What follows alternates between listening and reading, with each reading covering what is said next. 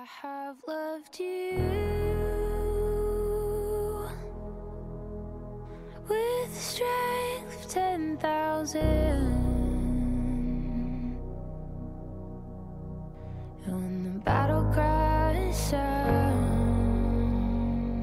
嗨，各位同学，大家好，我是姚老师，欢迎大家来到今天这一期的英语口语每日养成。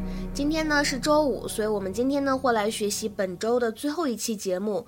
那么今天的节目呢会比较难，我给打了五颗星。先来一起看一下学习的内容。Of course, it's not all coming up roses. He's not gonna be able to come back to work for four, four and a half months. Of course, it's not all coming up roses. He's not going to be able to come back to work for four, four and a half months.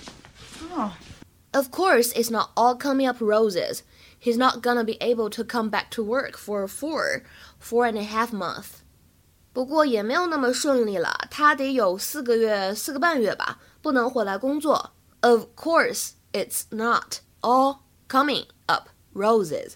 He's not gonna be able to come back to work for four, four and a half month，在今天这段台词朗读过程当中呢，有几点需要注意一下。首先呢，第一句话当中的 coming up 可以轻微连读，我们可以读成 coming up，coming up。第二句话当中的 not gonna 当中呢，有一个完全失去爆破的现象，可以读成 not gonna，not gonna。而 back to 当中呢，有一个完全失去爆破的现象，可以读成 back to，back to。再来往后面看，work for 当中呢，可以有一个不完全失去爆破，可以读成 work for，work for。and a 可以连读，会变成 and and，而最后这个单词 m o n t h 加上 s 之后呢，它的读音非常容易出错。在这边呢，首先提醒一下各位同学，千万不要读成 months，因为这样的话呢，实际上是多了一个元音。那么这个单词复数正确的发音呢，是需要你先去咬舌尖，然后迅速的把舌尖收回去，会读成 month，month。 Hey, Hey, so what's the word on Tim? he came through the triple bypass with flying colors. Thank God. Of course, it's not all coming up roses. He's not going to be able to come back to work for four, four and a half months. Oh. What? Company still needs to expand, so I figure they need a fit, heart smart guy like me to step up, take the ball. You're going after Tim Dugan's promotion? No, I already got it. You should have seen me. I walked straight into Peterson's office and I told him that he would be a fool to hold Dugan's promotion. You called your boss a fool? I did. That was risky in retrospect, but you know what? Still, he gave me the job. Oh, Honey, it's me. I'm the man. I got the whole West Coast. Oh my. What? What? The whole West Coast? I thought you were going after an in house position. No, no, no. I'm setting up new offices from Seattle to LA. I, I told you that. No. No, you didn't. Okay. Well, so it's going to be a little bit more travel, but More travel? Tom, you're barely here half the time as it is, and now you're going to have what? Twice the workload? honey, please don't ruin this. I'm sorry, but you should have consulted with me. I did. You told me to stop being a shrinking violet and to step up. I thought this was an in house position. Okay, I'm going to go shower. 我们今天的节目呢，为什么打五颗星？因为当中要学习和讲解的短语会比较多，而且也比较难。第一个呢，说一下什么叫做 come up roses。 大家都知道，rose 表示的是玫瑰花。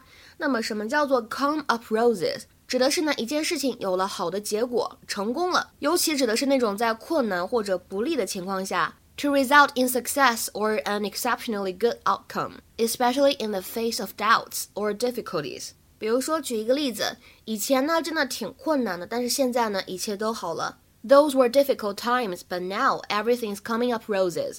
Those were difficult times, but now everything's coming up roses. 再比如说，It looked like the negotiations might break down at any stage, but everything came up roses in the end. 当初呢，我还以为谈判随时有可能会破裂，但好在最终一切结果都不错。It looked like the negotiations might break down at any stage, but everything came up roses in the end. 那么英语当中呢，其实有一个挺有意思的类似的短语，叫做 come up smelling like roses。 Come up smelling like roses，有点像汉语当中的“出淤泥而不染”。大家可以下去了解一下这样一个词组它的用法。那么今天节目当中呢，我们要学习的第二个表达跟这个 “take the ball” 有关系。今天的台词当中的原文是：“Company still needs to expand, so I figure they need a fit, heart, smart guy like me to step up, take the ball.” Company still needs to expand, so I figure they need a fit, heart, smart guy like me to step up, take the ball. 公司业务呢还需要进一步扩大，所以我觉得他们应该需要一个像我这样身体健康的人挺身而出，收拾残局。在这里的话呢，这个 take the ball 应该理解成为 take the ball and run with it。在口语当中呢，我们也可以说 pick up the ball and run with it。pick up the ball and run with it，字面的意思是把球捡起来带着跑。那么引申是什么意思呢？可以理解成为去继续别人之前开始但是并未完成或者说并未结束的工作。To continue an activity or process that someone else has started, often when that person could not finish it or make it work.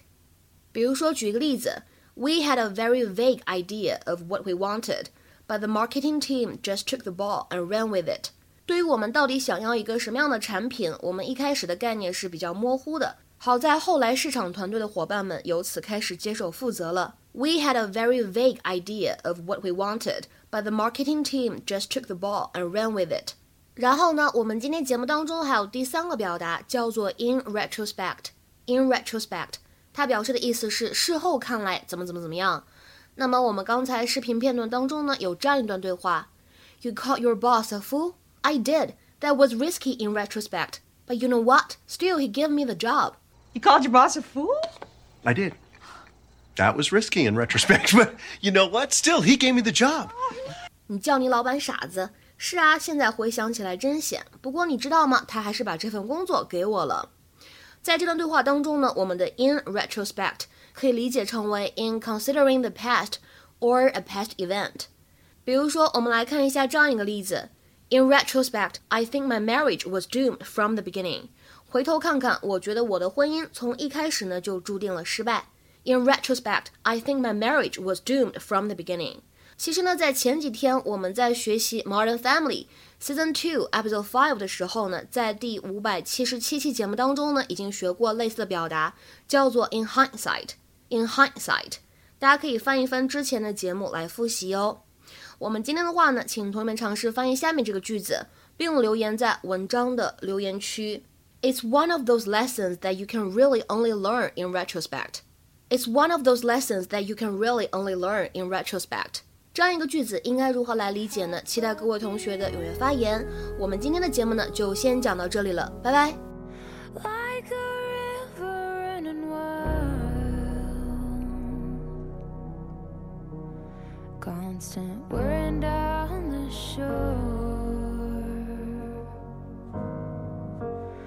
washing our feet in the tide.